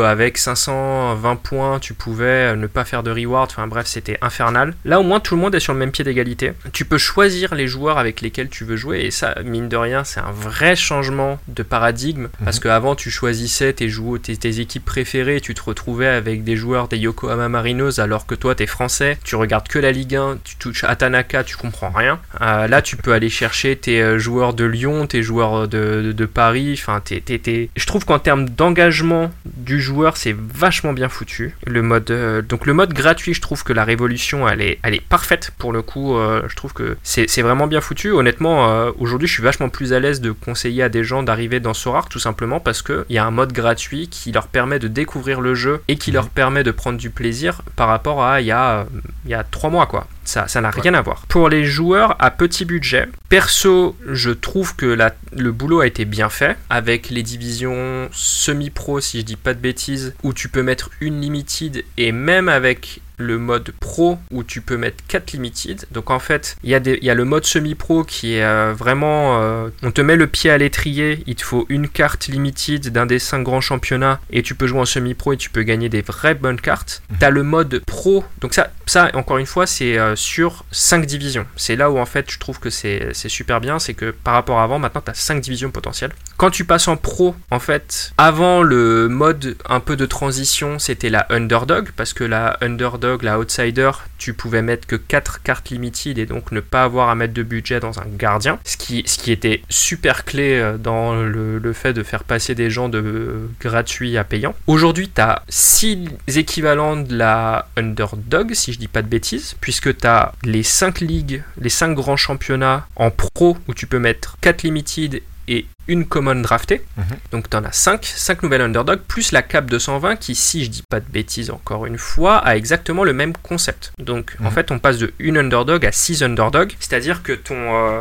Et Ton tu entonnoir- un peu tes chances, quoi. Ouais. ouais, ton entonnoir c'est plus un entonnoir quoi. Ouais, c'est euh, c'est un énorme vase à l'entrée et on te dit ok tu peux aller là où tu veux, continue et puis, euh, et puis avec un petit budget tu peux t'amuser quoi. Limited, le taf a été des bien fait pour les joueurs limited stricto sensu, ceux qui veulent jouer que les limited. Je pense que garder les ligues régionales très bien, ça permet aux joueurs qui sont là pour jouer en mode passif, qui veulent pas être en train de passer du temps sur Sorare de poser leur team. Les modes capés, ça permet aux gens qui veulent passer du temps à faire du scouting, à réfléchir, de bosser. Petit euh, bémol perso sur le moment de transition limited à rare, je trouve que c'est un peu timide. Euh, je pense que la spécialiste notamment a pas été forcément euh, bien remplacée. C'est-à-dire que je trouve qu'il y a... Je, je comprends l'idée qu'on distribue par exemple plus de T0 rare à des gens qui jouent que en limited, mais je trouve qu'on aurait pu avoir quand même plus de T1 distribués par rapport au fait que là, là, t'as une T1 qui est distribuée dans les équivalents de la spécialiste. Donc pour moi, les équivalents de la spécialiste, c'est la cap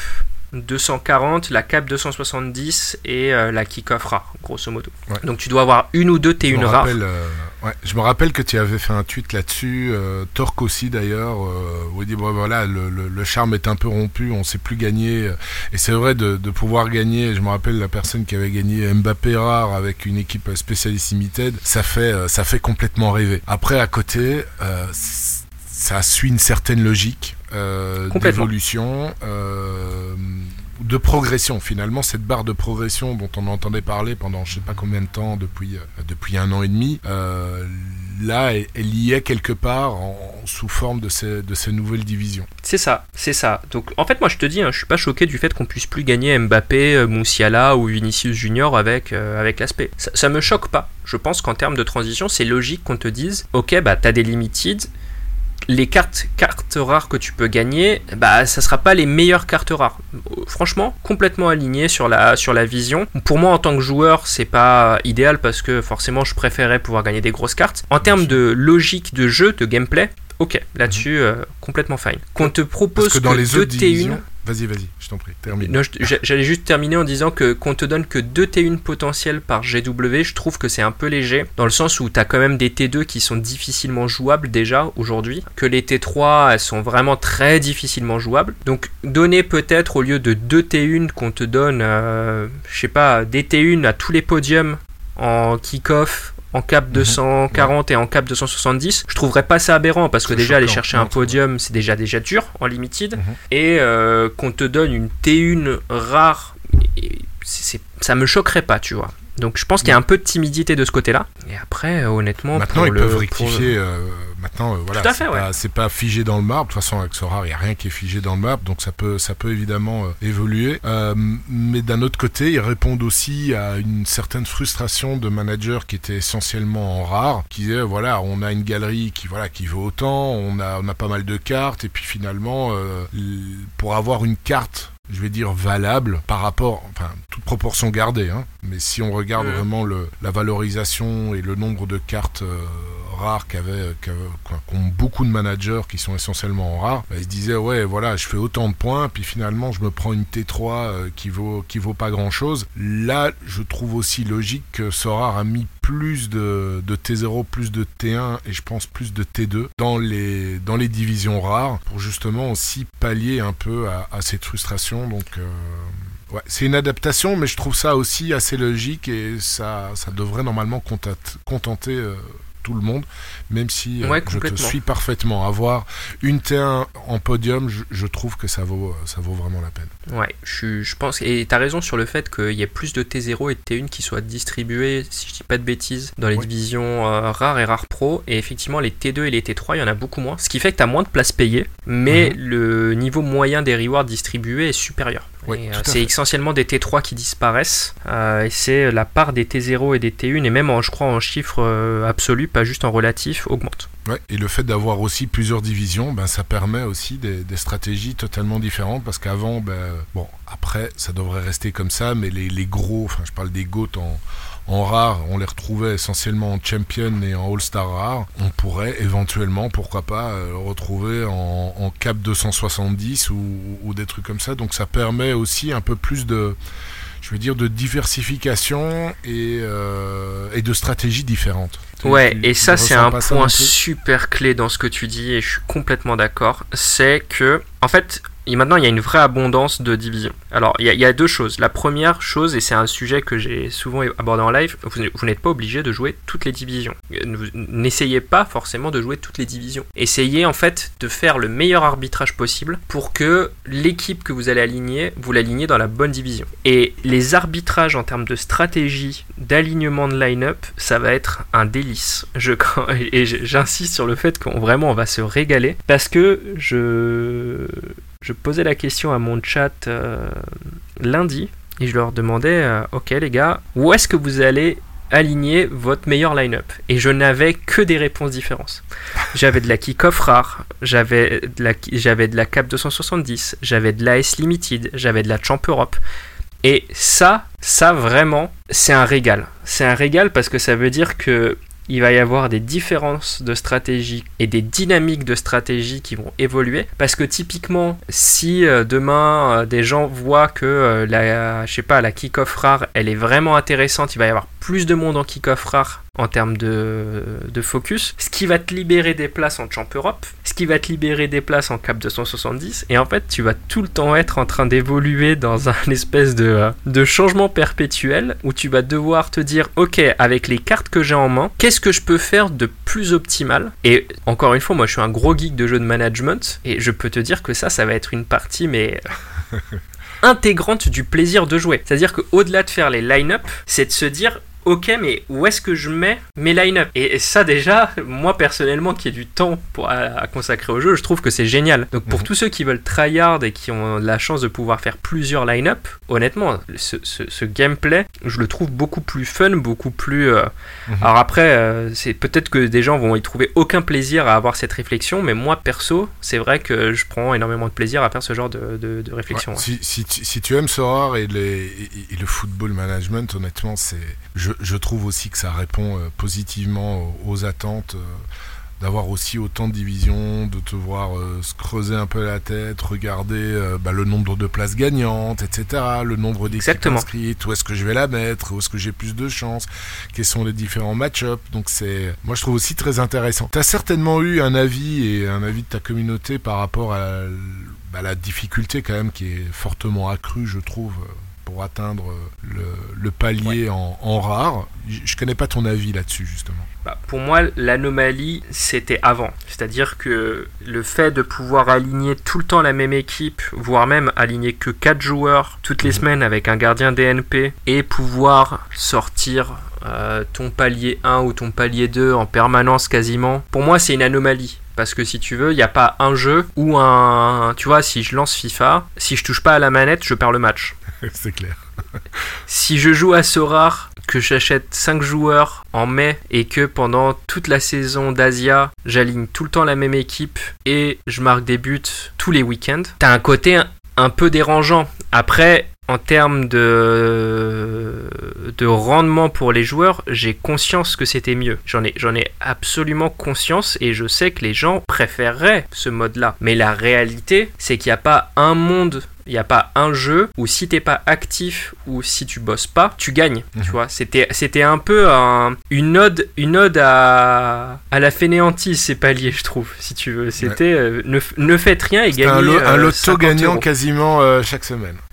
Tu vois ne, ne faites rien et gagnez 50 euros toutes les semaines. Et je trouve que le message il est pas bon tu vois. C'est euh, je, je- je- c'est une formule que que, que j'aime bien c'est de dire que avant et beaucoup sont rentrés dans Sorar en voyant Sorar comme ça. Avant Sorar c'était un c'était vu comme un jeu d'argent basé Mhm. sur le football. Et je pense que Sorar à terme et est en train de devenir et en tout cas moi c'est ça Mhm. qui me plaît un jeu de football où potentiellement tu peux gagner de l'argent. Et c'est très différent, et je pense que les deux communautés, les, les gens qui voient Sorar d'une façon ou d'une autre, sont pas forcément conciliables. Je pense pas que aujourd'hui tu puisses accepter quand tu viens dans Sorar comme si c'était un jeu d'argent basé sur du football, qu'on te dise bah ta rentabilité elle va baisser. Mhm. Et je pense pas que à côté, euh, tu vois, t'es euh, des, des fans de football qui se disent bah ouais mais ok mais les gens qui font rien depuis 6 mois et ils gagnent euh, 50 euros toutes les semaines, comment ça se fait? Et je pense que c'est vrai, c'est une vraie évolution dans le jeu et dans le profil des joueurs qui sont en train d'être onboardés dans Sora.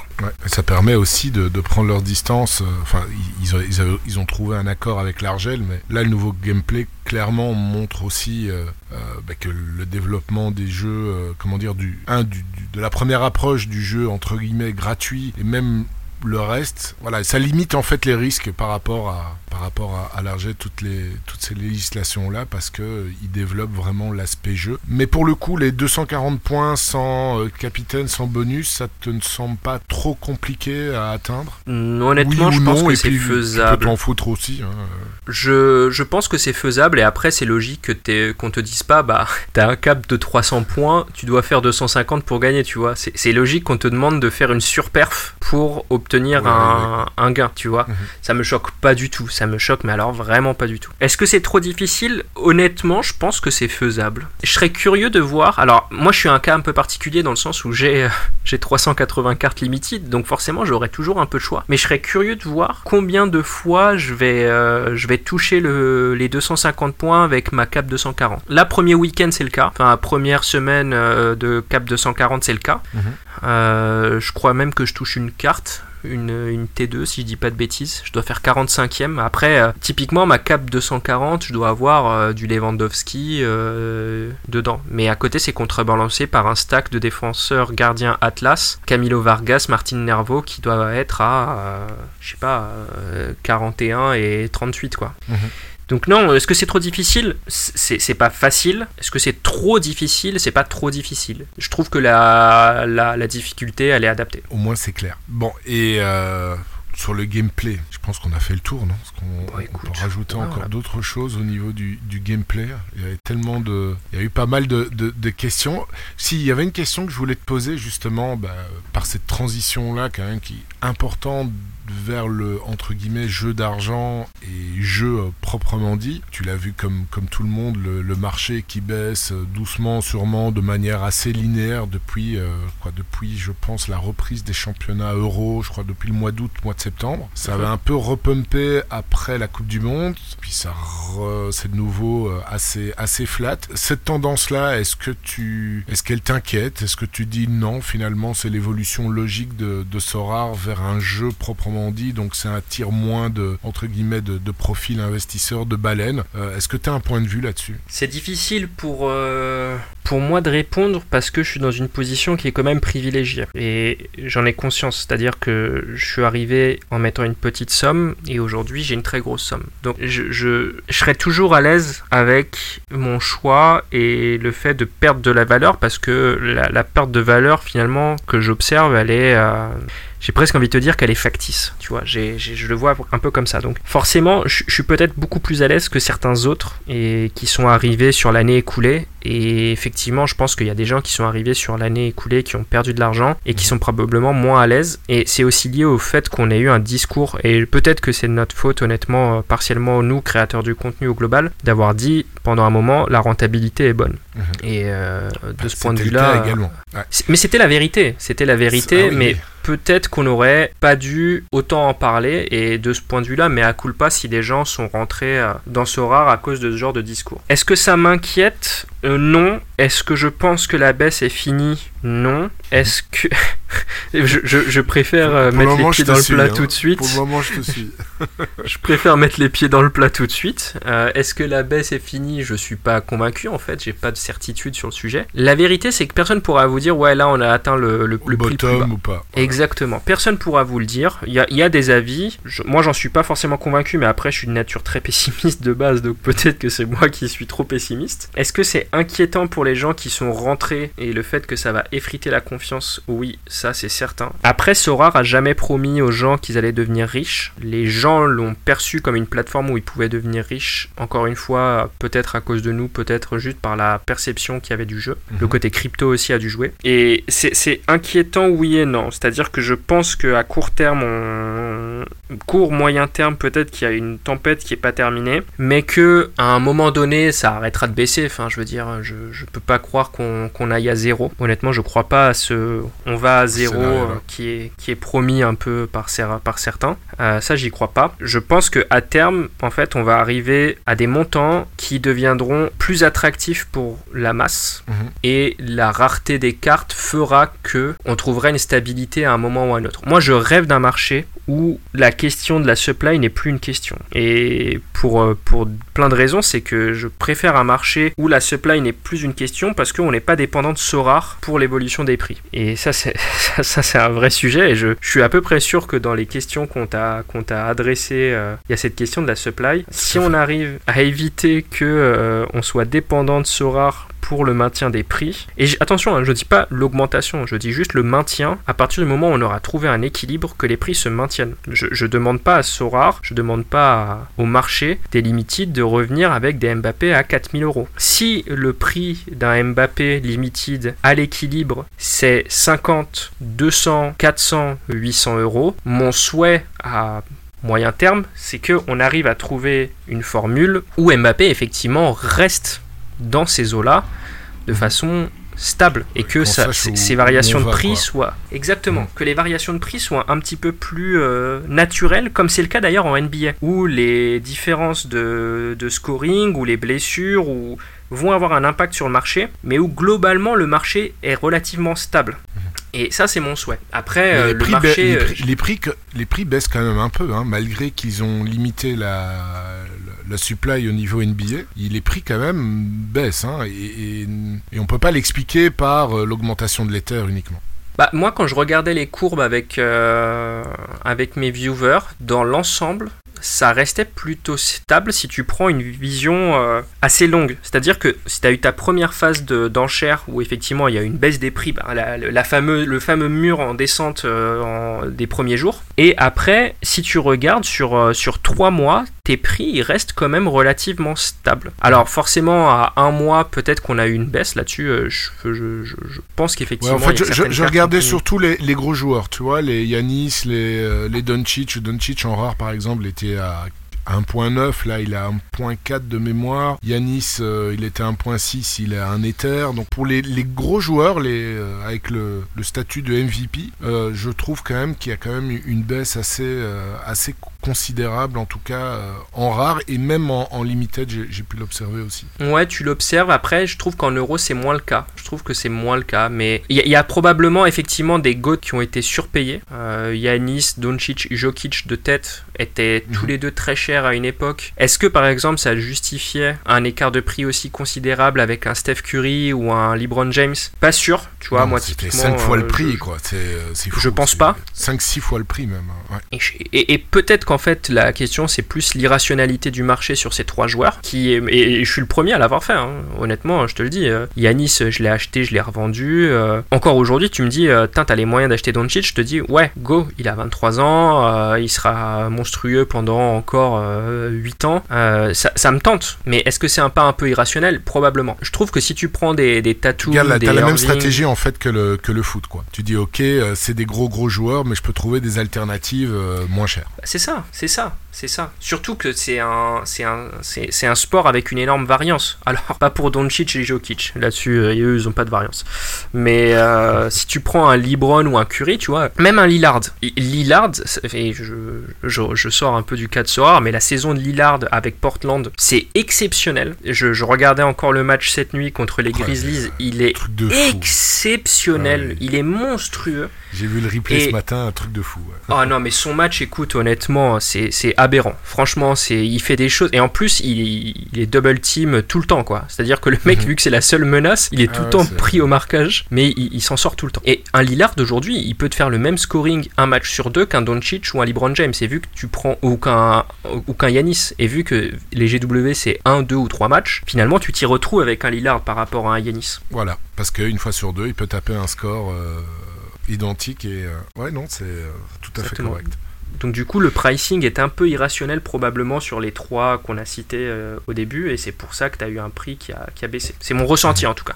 Il y a aussi, je, je, lis aussi quelques tweets où ils disent que bah, la difficulté euh, est assez accrue. Il y a par exemple Toutoun, Toutoun euh, qui a une très grosse galerie, la Super Narco, qui dit ouais, mais bon, maintenant la, compétition en NBA, elle est quasiment supérieure à celle du foot, mais voilà, c'est de nouveau le scouting, le, le temps, le rapport temps, investissement, etc., qui est quand même qui est quand même important dans, dans ce jeu-là. Euh, Ouais. je voulais- pour terminer le, ce sujet-là, parce que l'heure avance, que penses-tu du marché actuel, lancement de la, la première ligue? Parce qu'on est qu'on a- on en parlait. euh, c'est, euh, moi, je le trouve perso assez calme. Il y a des joueurs euh, qui sont abordables avec des scoring assez intéressants et qui, qui semblent assez abordables. Et c'est- quoi ton avis? J'ai le même ressenti. Même ressenti. euh, je trouve qu'en limited, il y a des cartes qui sont un peu trop chères. Je trouve qu'en rare, il y a des vrais bons prix et il y a des vraies bonnes affaires à faire en rare. Peut-être pas au moment où vous écouterez euh, ce podcast, mais au moment où, on le tourne,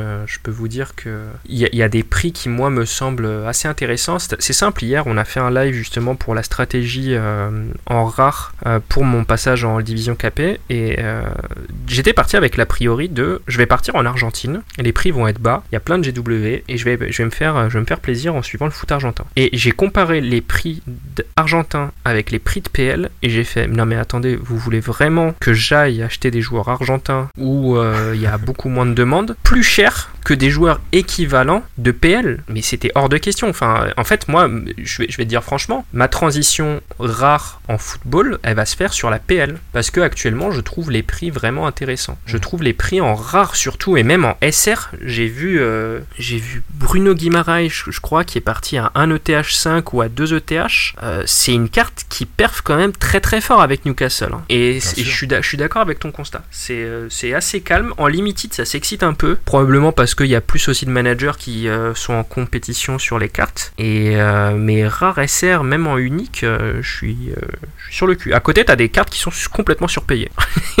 Genre Rodrigo, pour moi, est complètement surpayé. Je trouve aussi. Mm. Je trouve ça, ça c'est vraiment le bon exemple. Je trouvais aussi hyper cher, mais euh, mais voilà, pour, par rapport au, au- au rapport qualité-prix, il y a plein de gardiens qui font des gros gros scores. J'étais étonné euh, de voir le, le scoring des gardiens de PL. Ils, ils scrutent quasiment tous le, le top 10. Allez, j'exagère, mais t'en as Ouais, il y en a 4 des dans très le top bons. ouais.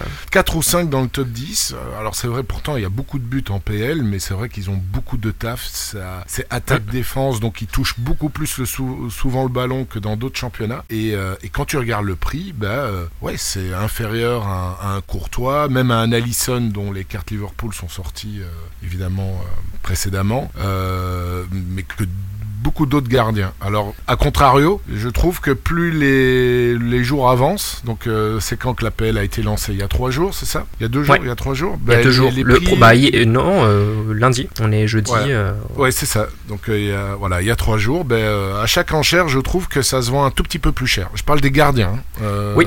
Donc le, ceux qui ont la 1 sur 100, ils ont vraiment bien fait. 2 sur 100, euh, ils ont un peu moins bien fait. Et puis la 3 sur 100, euh, ça continue sur le même trend. Peut-être que les gens ont mis du temps aussi à regarder au niveau euh, statistique et se dire waouh, ici c'est quand même pas mal. Au lieu d'aller euh, vers des, des gardiens hyper connus, euh, on va peut-être se diriger un peu plus vers la, vers la PL. En tout cas, c'est passionnant. Bah tu vois un papy comme Fabianski euh, qui coûte 0,250 aux enchères. Alors attention, hein, je dis pas que c'est un bon achat parce que effectivement il a 37 ans, il est en fin de contrat, peut-être qu'il aura retraite, mais il peut 0,250 ouais, d'ici fin de saison, euh, je trouve qu'il y a quand même moyen de le rentabiliser. Euh, Je, je- peut-être que je me cours, hein, mais je trouve, je trouve les Non, prix ouais.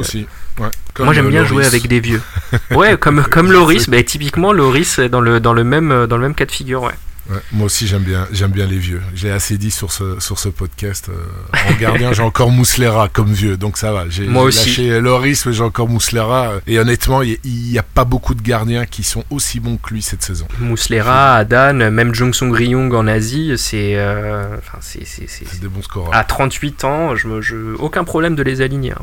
Aucun scrupule. Bon Philippe, on va attaquer la dernière partie parce que ouais, l'heure avance là. Et euh, donc le questionnaire rapide de l'invité. Alors quel est ton joueur préféré dans la vie réelle sur Sorare et la raison pour laquelle tu, euh, tu l'as ou tu l'as choisi? Alors dans la vie réelle, c'est Bernardo Silva parce que Ah. formé à Benfica, c'est un amoureux du club euh, comme personne. Le mec a euh, le, le, le moto du club sur le sur le bras tatoué. Il est engagé dans la défense du club quand la direction faisait n'importe quoi. En fait, si tu veux, c'est c'est littéralement euh, un d'entre nous quoi. C'est euh, un supporter, le mec qui va dans les tribunes euh, sans être invité. C'est ouais, c'est vraiment mon chouchou.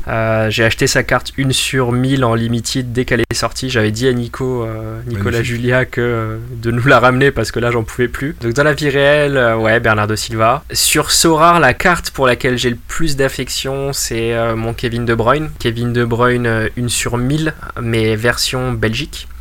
Ah. Euh, parce que c'est une short print, euh, qu'il y en a eu, je crois, 16 ou 17, quelque chose comme ça. Et en fait, euh, c'est assez dingue, mais quasiment toutes mes plus grosses perfs, il est dans la team. Et en plus de ça, c'est un joueur que j'adore regarder. Enfin, c'est le football, quoi. Kevin De Bruyne, c'est euh, le mec cérébral euh, qui voit tout avant tout le monde, qui a un pied, c'est une main. euh, Enfin, il a deux pieds, c'est des mains.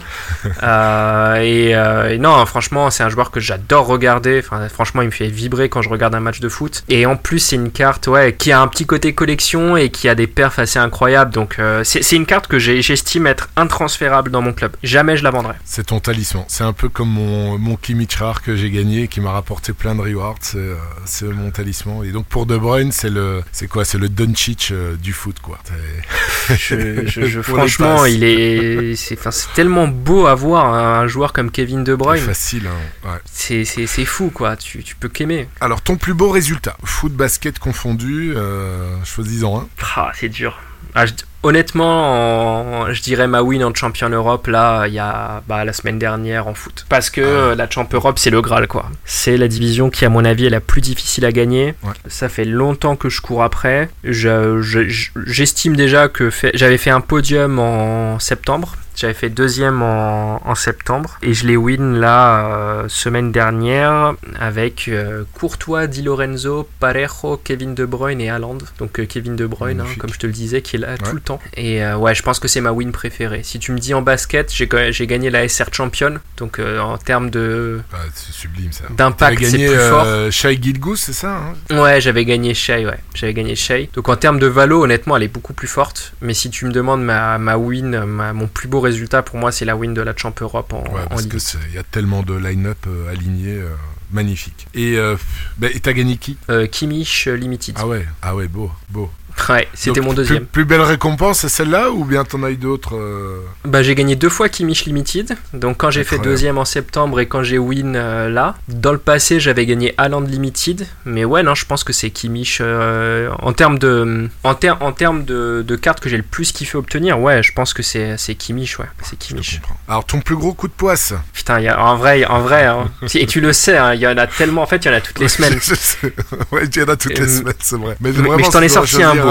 Voilà. Je t'en ai sorti un beau, honnêtement, tu, tu m'as dit euh, prépare-le, je t'ai dit je vais te faire un truc aux petits oignons. On est en juillet 2022, ok On est sur une GW de week-end qui se passe relativement bien. Douglas Santos il fait 84, classique Douglas Santos. Mateusz de Nagoya il fait 78, classique aussi. Et ça score bas. On est sur une All-Star qui score relativement bas. Et il me reste Carles Rill, Zela Ryan qui est en pleine forme et Camilo Vargas, mais ça, ça devient presque anecdotique dans la suite de l'histoire. Donc je reste debout. Il il- Carles Rill et Zela Ryan jouent le même soir. Et je reste debout pour voir les deux matchs de MLS. Et je regarde le match des Revs, donc euh, New, New England. Et c'est une purge, mais une purge, mais absolue. C'est un New England-Toronto qui se termine sur un 0-0 infâme. Et genre, franchement, regarder un match de foot catastrophique à 2h du matin, j'aime beaucoup le foot, mais ça me fait quand même mal. Carles, il fait quand même son taf. Il fait son 56, ça me met pas hors course à l'époque. C'était vraiment une GW qui scorait très bas. Et je me dis, franchement, j'ai Zela Ryan qui est capitaine, je vais regarder Columbus-Charlotte. Sauf que le match ne, commence pas. Je comprends pas ce qui se passe, le, match ne débute pas. Je regarde sur Twitter des orages, des orages, euh, je crois que c'était à Charlotte, du coup le match. Et c'est à proximité du stade. Et il faut savoir qu'en fait, aux US, ils ont, euh, je pense que ça doit être euh, légal, ils rigolent pas avec ça et ils autorisent à ce qu'un match débute que si dans l'heure qui précède le début du match, il n'y a aucun éclair qui est tombé dans un rayon de, je sais pas, X euh, kilomètres. Honnêtement, je sais pas dire combien, mais en gros, il faut pas qu'il y ait d'éclairs de, qui tombent dans un rayon de, allez, 15 km autour du stade. Et donc, il y a des éclairs qui tombent dans toute la ville. le match ne débute pas. Et donc, ça devait commencer, je sais pas, à 3h30, quelque chose comme ça. Et euh, il est, je sais pas, 4h, 4h30, le match a toujours pas commencé. Et là, je vois un tweet d'un météorologue. On fait des trucs de ouf pour Sora. hein. On va suivre des météorologues de Charlotte spécialisés dans les orages qui dit D'après les prévisions, il n'y aura pas d'orage dans la ville euh, à partir de ouais, 5h du mat. Quoi. Et euh, il est 5h du mat, et là tu, te dis ok, je vais regarder le match, sauf qu'en fait tu peux pas. Physiquement tu peux pas, c'est pas possible. Donc t'abandonnes, tu vas te coucher, tu, tu, te, tu te dis bon, allez, avec un peu de chance, Zela Ryan il fait un gros score. Tu te réveilles le lendemain matin, tu mets sur Ardata, tu vois Zela Ryan à 36, tu te fais quoi tu fais qu'est-ce qui se passe là, c'est quoi ce délire? Le match a duré 14 minutes parce que juste après, il y a un éclair qui est tombé quelque part dans la ville à moins de 15 km du stade. Et donc le match a été arrêté et il a été rejoué des mois après. Je finis en T3 et je suis à 89 points de la T0, j'ai été vérifié dans Sorar Data donc je termine à 89 points de la T0, ce qui tu te dis c'est énorme 89 points. Sauf qu'en fait, le score de Zela Ryan, il est pas compté, tu vois, le, le, le, les 36, 36 points, de Zela Ryan, du ouais, coup, ils sont pas comptés mis, quoi. Euh, capitaine euh, voilà, tu Donc, pouvais clairement viser la win. Quoi. Et quelques mois plus tard, le match, il est rejoué. Zela Ryan, 91, capitaine. Merci, et celle-là, ouais. je pense que c'est celle qui m'a fait le plus rire parce que c'est tellement improbable qu'à cause d'une ouais. loi sur les éclairs, t'es un DNP sur ton capitaine. Franchement, t'es obligé de rire, quoi. T'es obligé de rire. Ouais, celle-là, quand même, elle est, elle est, elle est, elle est, euh, elle est délicieuse, je trouve. ah, celle-là, je, je l'adore. J'adore. En fait, dès que c'est des intempéries, j'adore. Là, j'ai eu Van de Voort qui a pas joué à cause de la neige à oui, Eupen. Oui, oui, ouais, on était, Pareil. on était, à, on était à Paris quand on a appris ça. J'ai la galère. Un régal. Moi, j'ai pas pu changer. Oh là là là là là là. C'est ouais. un régal. Je, moi, j'adore ces line-up qui sont flingués comme ça. Ça me fait. En fait, c'est moins frustrant, quoi. T'en rigoles. T'es obligé d'en rigoler. Ouais, c'est vrai. Je suis d'accord avec toi qu'un gars euh, qui, euh, qui, foire, euh, qui foire pendant un match. Bon, ben, avant-dernière question. Ton joueur à suivre? Ah, C'est dur, il y en a tellement. Moi, j'aime bien Daouda Guindo. J'aime bien Daouda Guindo. Euh, il était prêté par Salzbourg à Saint-Gall en Suisse en début de saison. Et ses perfs, elles étaient vraiment, vraiment sympas. Euh, je l'ai aligné un petit paquet de fois en U23. Et là, en fait, il a été rappelé par Salzbourg parce qu'ils ont vendu, si je dis pas de bêtises, Vauber, qui est le défenseur gauche attitré. Ouais, c'est défenseur gauche et je crois que c'est Dedic qui est à droite. Euh, ouais, donc il, manque, il, il, manquait de densité euh, côté Salzbourg là, donc ils ont rappelé euh, Daouda Guindo. Et on sait qu'un défenseur qui s'impose à Salzbourg, c'est quand même pas mal synonyme de gros scoring. Euh, mmh. C'est souvent quand même une équipe qui surdomine le championnat autrichien. C'est un défenseur qui peut jouer en tchal en U23 parce qu'il a que 20 ans. Il a que 20 ans, il a été vraiment très bon sur le début de saison. Je me dis s'il fait la même à Salzbourg, honnêtement, on peut avoir un sacré, euh, un sacré joueur pour cette fin de saison. Ah, avec Soleil et, et Dedic. Ouais. Le, le, quatrième, je sais plus. Parce qu'il joue, euh... joue, à 4, euh, je crois. À la... bah, ils ont enlevé, ils ont, ils ont fait partir Piatkowski. Ouais, voilà, c'est ça. Emile qui est parti. Peut-être Bernardo Belgique, qui joue ouais. parfois. Ouais, il, joue à... il a été transféré à Ghent, ouais. Ouais, c'est ça. À la Gantoise. Intéressant. Et toute dernière question, bah, si tu avais, euh, on l'a eu devant nous il euh, n'y a pas si longtemps, mais si tu avais la possibilité de lui dire quelque chose à Nicolas Julia, qu'est-ce que tu aurais envie de lui dire? Malheureusement, on n'a pas eu le temps de lui dire ce qu'on avait à lui dire, donc on va lui dire non. maintenant. Euh... Vas-y, on va le taguer de toute façon. bah n'hésite pas, n'hésite pas. Non, je, je, pense que et je, je, prends ma casquette de vieux de la communauté là. Non, je pense que mon principal conseil, ça serait vraiment d'accentuer euh, les efforts qui sont faits en termes de communication, mais communi communication communautaire. Je pense qu'en marketing, euh, les mecs ont fait du bon boulot euh, et ils sont en train de s'améliorer. Je trouve que la campagne de Première Ligue, par exemple, elle est vachement réussie. En termes de brand marketing, ça s'améliore parce que je trouvais la campagne de la Coupe du Monde ok, mais je la ouais. trouvais pas non plus sensationnelle. Un peu trop je trouve flou. que celui, ouais, et en fait, il y avait pas de de call to action typiquement. Tu vois, il y avait euh, une vidéo et point, et on te disait pas ce qu'il fallait faire. Des questions. Euh, voilà, pas de message. Je trouve que la, celle de la PL, elle est, elle est mieux réussie. Elle claque. Hein. avec moi, moi, je la trouve vraiment réussie. Ah, moi, je la trouve aussi. Là, au moins, on sait de quoi on parle, et puis tu as l'effet communautaire, ça donne des idées de faire des Sorare bars.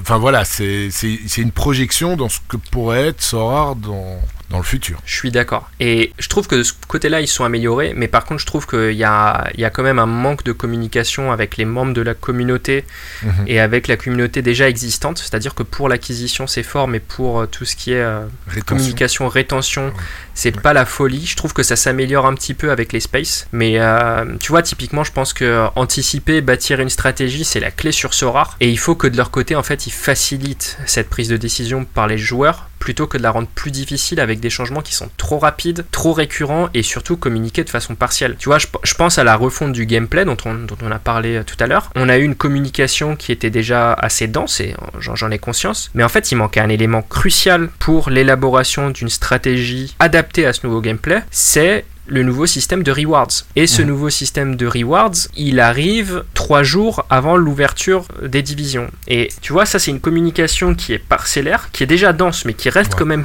que parcellaire. Et c'est problématique en fait, si tu veux. C'est euh, un facteur qui est déterminant pour la stratégie des managers. Donc la communication externe, top. La communication avec la communauté, je pense qu'il y a vraiment un truc à améliorer, très sincèrement. Là, clairement il devrait plus, euh, plus prévoir, être prévoyant, être proactif au lieu d'être réactif et de toujours. Euh, je fais un peu la comparaison aussi avec la Coupe du Monde où il y a pas mal de managers qui avaient acheté euh, bah, Diogo Costa en se disant bah, je vais construire une équipe U23 pour la Coupe du Monde et puis je sais pas moi deux semaines ou, trois semaines, enfin c'était moins d'un mois avant le, début, on t'annonce ah bah non en U23 il faudra quatre joueurs donc c'est des choses qui pouvaient être prévues bien à l'avance et qui permettent bah, d'éviter de la frustration tout simplement.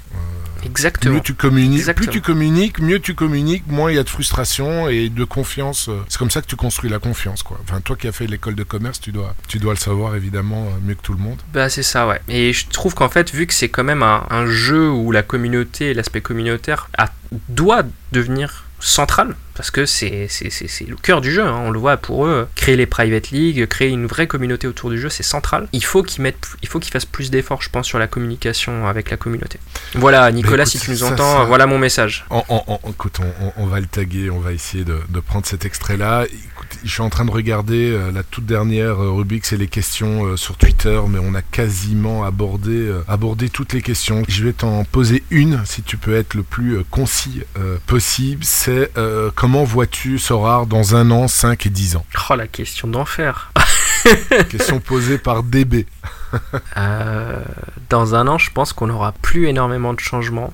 Je pense que le produit tel qu'il est maintenant, c'est de le porter auprès des gens tel qu'il est. Je pense qu'on on a eu assez d'évolution récemment pour avoir aujourd'hui un produit qui peut être poussé aux masses. S'il y a un changement euh, dans un an que je vois qui, euh, qui sera intervenu, c'est euh, la disparition de l'ETH. Ça, c'est mon ressenti. À 5 ans, je le vois comme une plateforme de suivi, mais surtout de vie du football. C'est-à-dire qu'on pourra, je pense, voir des matchs, aller voir des matchs de plus en plus, obtenir des expériences football de façon récurrente et ça sera devenu, en fait si tu veux, ça sera presque une, une marketplace euh, mhm. pour vivre le football d'une façon exclusive et unique. Et à 10 ans, euh, peut-être que, en fait 10 ans c'est très très long.